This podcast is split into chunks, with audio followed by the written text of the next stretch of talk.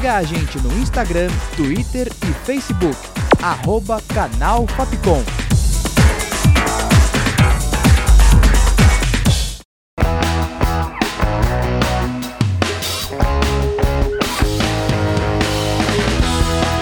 Rádio Fapcom. O som da comunicação.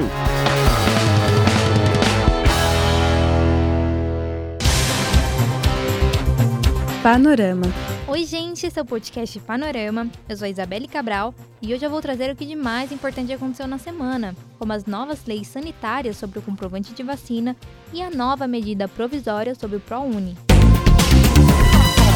Essa semana houve conflitos entre o governo federal e os estados e municípios brasileiros em relação ao comprovante de vacina. O presidente Jair Bolsonaro deixou bem claro o seu desagrado em relação à recomendação da Anvisa sobre novas regras sanitárias. A recomendação seria para controlar a nova variante da Covid-19, a Omicron. O governo federal não aceitou o comprovante de vacinação e adotou novas medidas. Agora, o visitante não vacinado precisa cumprir 5 dias de quarentena no município de destino e fazer um teste após esse período. Caso o resultado dê positivo, ele terá de cumprir 10 dias de isolamento. O ministro da Saúde, Marcelo Queiroga, disse que a responsabilidade de fiscalizar essa quarentena será dos governos e prefeituras dos estados brasileiros. Porém, de acordo com os secretários da Saúde de estados e municípios, é inviável esse rastreio de visitantes, sendo um dos motivos a demora da Anvisa em enviar a lista de quem entrou no país. Após o conflito, o mais estranho foi o acontecido desta sexta, dia 10, onde os hackers atacaram o site do Ministério da Saúde e do portal ConnectSUS, responsável pelo acesso online ao comprovante de vacinação. O site e o portal estão fora do ar desde a madrugada e os criminosos roubaram e bloquearam dados da página e cobram pelo resgate. O Ministério da Saúde ainda não se posicionou sobre o ataque. Panorama. O governo federal editou nesta terça, dia 7, uma medida provisória alterando as regras do ProUni, sistema que financia o acesso a faculdades particulares de estudantes de baixa renda, o que causou grande desagrado nas redes sociais. Com as novas regras, alunos de escolas particulares não bolsistas também terão acesso aos recursos, e os critérios de comprovação de renda ficam mais frouxos. A situação é delicada, pois o ProUni era uma grande porta de entrada para os alunos de escolas públicas, que tentavam uma oportunidade de ensino vista a falta de recursos no próprio ensino público. A ação do governo federal gerou muitas críticas e questionamentos, principalmente no momento atual, com a grande defasagem do ensino público, que já existia e se agravou com o aumento da pandemia. Panorama. A Prefeitura do Rio de Janeiro seguiu as outras capitais e não realizará a mais famosa festa de Réveillon. O prefeito Eduardo Paes decidiu cancelar a festa, mas nem tudo foi eliminado. Apesar do cancelamento dos shows, a prefeitura confirmou a queima de fogos em 10 pontos da cidade no ano novo e que Copacabana contará com torres de som. Além da Covid-19, o Rio de Janeiro agora vive uma epidemia da gripe. As UPAs da rede estadual registraram um aumento de 239% nos casos de gripe desde semana passada. Panorama. Paulo Maiorini, que assumiu a direção geral da Polícia Federal em abril deste ano, já afastou pelo menos 20 delegados postos-chave da corporação. E por coincidência, várias dessas mudanças envolvem superintendências onde ocorrem investigações de interesse de parentes e aliados de Jair Bolsonaro.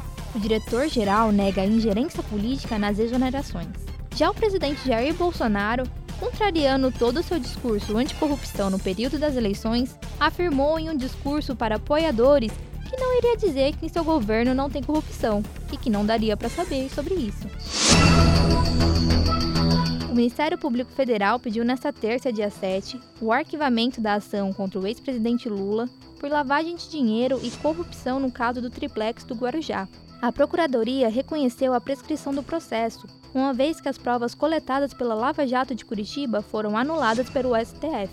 A Justiça Federal do Distrito Federal também anulou nesta terça o processo que condenou o ex-presidente da Câmara dos Deputados, Eduardo Cunha, a 24 anos de prisão por crimes, o caso foi enviado para a Justiça Eleitoral.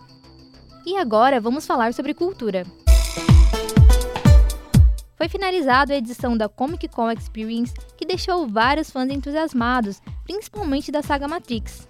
Keanu Reeves falou de sua experiência interpretando novamente o personagem Neo e também anunciou um novo trailer do filme que será lançado dia 22. A CCXP homenageou esse ano Laerte, grande cartunista que agradeceu com a certeza de que tempos melhores virão. Panorama. Uma estreia bastante aguardada da Netflix.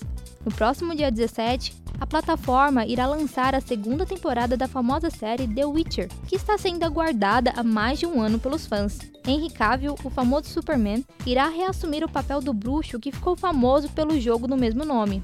Os fãs aguardam ansiosos as novidades dessa nova temporada.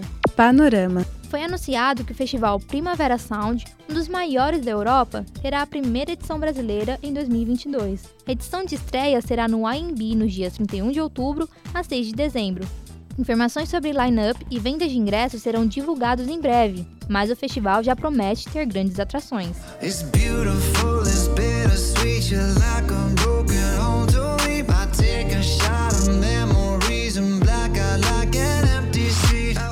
A banda americana Maroon 5 anunciou as datas da sua turnê pela América Latina, que irá incluir duas apresentações pelo Brasil.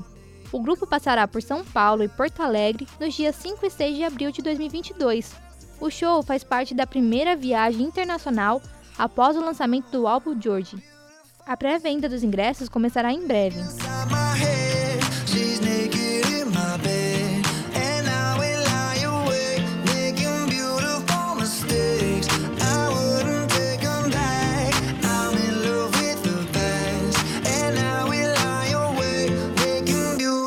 Panorama fica por aqui, com produção, redação e locução de Isabelle Cabral, sonoplastia de Danilo Nunes, direção artística de Fernando Mariano.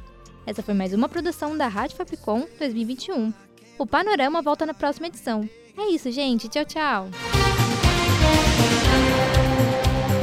Panorama.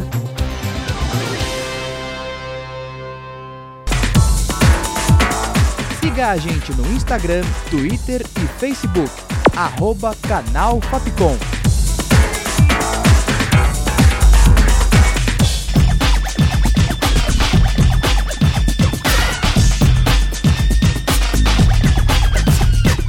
Fapcom. O som da comunicação.